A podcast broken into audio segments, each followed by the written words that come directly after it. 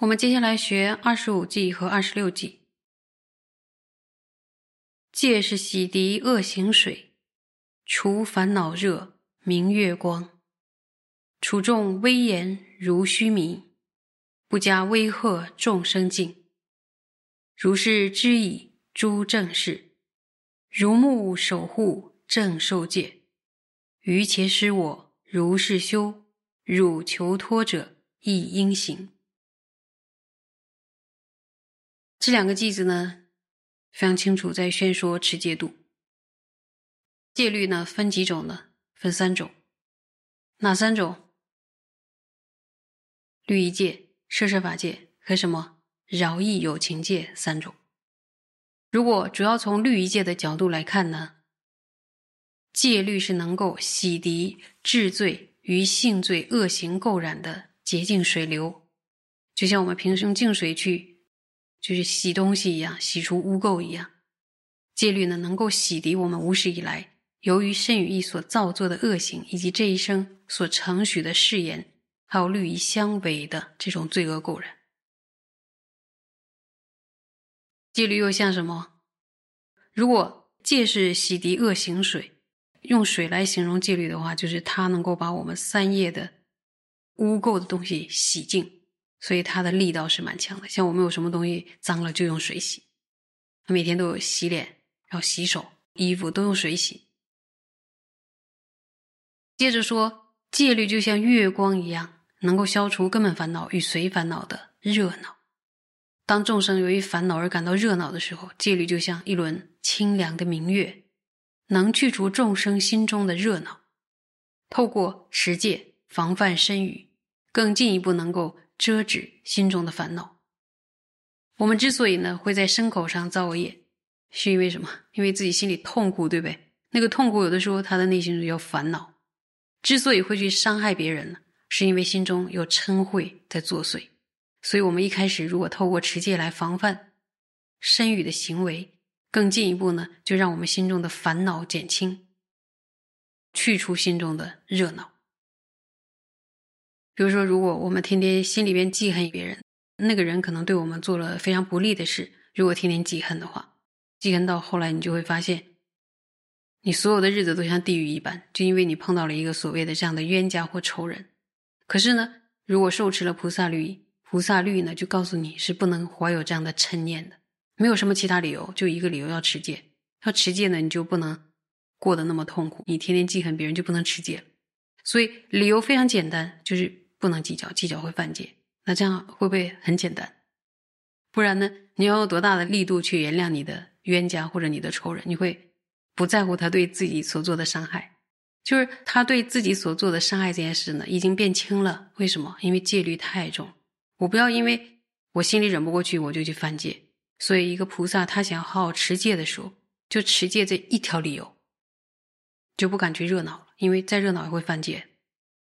那不热闹了，谁便宜了呢？肯定是他自己呀，他自己慢慢就哎都理顺了，还很开心，就当做忍辱的资粮了。所以呢，持守戒律的菩萨伽罗在有情众中，就像须弥山王一样威严。他在众人之中呢，不惊不恐。由于这样的力量，他人不会对自己加以伤害或恐吓。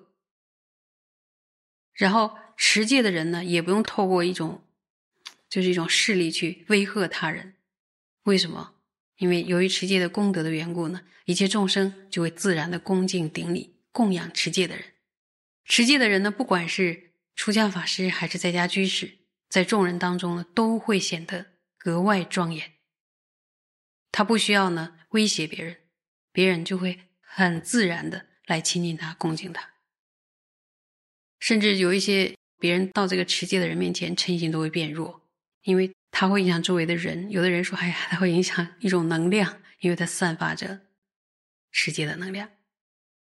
那能量是什么呢？大家可以考虑考虑。在了知持戒所带来的许多利益之后呢，就是过去的正士夫们都是在自己的亲教师、鬼范师座前正受戒律，你一定要受戒嘛，并且受了之后怎么样啊？他又像如同守护眼珠一般。善加守护律仪，我们也应当呢随学正士们，对于我们所受持的律仪呢，就像保护我们自己的眼睛一样，好好的守护。以前呢，就说康萨尔摩切曾经举过一个譬喻，他就说一个人乘着皮筏正在前往大海彼岸，像去过拉萨的就有一条河，在那条河上以前就说你现在还有的时候会看到有皮筏，就像船一样。说一个乘着皮筏正在前往大海彼岸的人，当有另一个人向他说：“把你的皮筏给我。”这个时候呢，是绝对不能给他的，因为一旦没有皮筏呢，就只有死路一条。就算那个人说你给我一半或者说给我手掌大就好，甚至最后说让我用刀子扎一下你的皮筏，这都不行。如果那个人说要用锥子或者针刺一下，那都不行，绝对不能同意。因为如果让对方这么做的话，皮筏它就是一个好像那个气球一样，它是把它吹起来的，打气打起来一个东西。所以呢，那一旦扎了一个洞之后呢，海呀，如果是海的话，没法到达海的彼岸，而且他自己也可能活不下去。那么这个譬喻是说明什么呢？我们想要前往轮回大海的彼岸的话，就说那个要到达解脱的大城。就必须清净的持守，如同这疲乏的戒律。他把那个像一个浮在轮回海上的那个疲乏，有人说说是解船。如果把疲乏给别人的，就像根本堕和他上罪所沾染的话，或者被如同给予他人半个疲乏的僧残所沾染，或者被如同给予他人手掌般大小的舍堕所沾染，或者呢如同划一刀的单堕所沾染，或者被如同用锥子或者针扎一下的别颤或者恶作。等堕罪所沾染的话，我们就无法到达解脱的大成。这些堕罪呢，都是从出家界的角度呢，而有不同层次的堕罪。所以呢，出家法师呢，了解了这个譬喻的道理之后呢，都会很认真的持戒，必须认真持戒。那么防护心呢，是戒律的定义，因此呢，必须尽力的防护罪行。舍恶取善，在广论上说，阿底亚尊者有譬喻，记得吧？阿底亚尊者说，爱护戒律就像牦牛爱尾一般的守护戒律。据说西藏的牦牛住在树林里的时候呢，顾虑到尾巴会勾在树上，所以就非常的小心。他们这个群族就是特别爱尾。不仅如此呢，就算有猎人在追赶牦牛的时候，如果牦牛的尾巴挂在树枝上。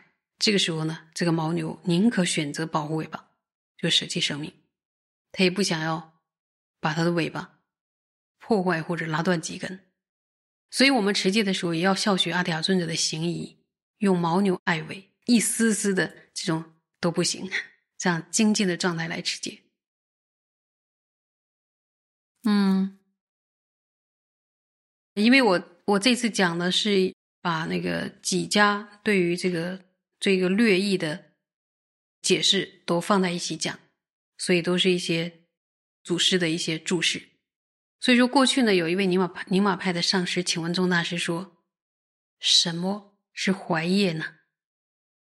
然后，因为密法中有西增怀住四种修法，那位宁玛派的上师想要请问这四种修法中的怀业是什么？当时呢，他也没有多想，认为宗大师回答可能会回答别的答案，没想到宗大师竟然回答说。怀业就是菩提心与戒律，所以我们在持戒的时候，哪怕是微小的遮罪，要尽力不去沾染。纵使无法做到这一点，要一定要了解什么食不善，一定要加以防范。在这当中呢，语业呀，有人说这个舌头啊，就像一把利刃一样，所以他有的时候会割伤别人的心呐。虽然说好像你这个舌头不能去割伤别人身体，但是有的时候它是会让人的心在好像在流血一样。所以有人说语业是出生各种过失的大门。过去有曾经有一句话说，语言是一切不善的仓库，如果有个门锁着，该有多好。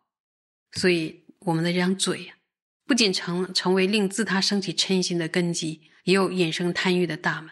所以要极力的防护造下语的恶业，是非常重要。平时容易透过嘴，这个这个口造下许多的罪过，尤其是呢，如果毁谤上师、非议、同行法友，然后还有就是说说四中过等等，那都是菩萨界的，就是要犯到很重的，所以也会造下太多的恶业。在这点上呢，就是我们一起要谨慎而行呀。以上呢，我们就学完了持戒度。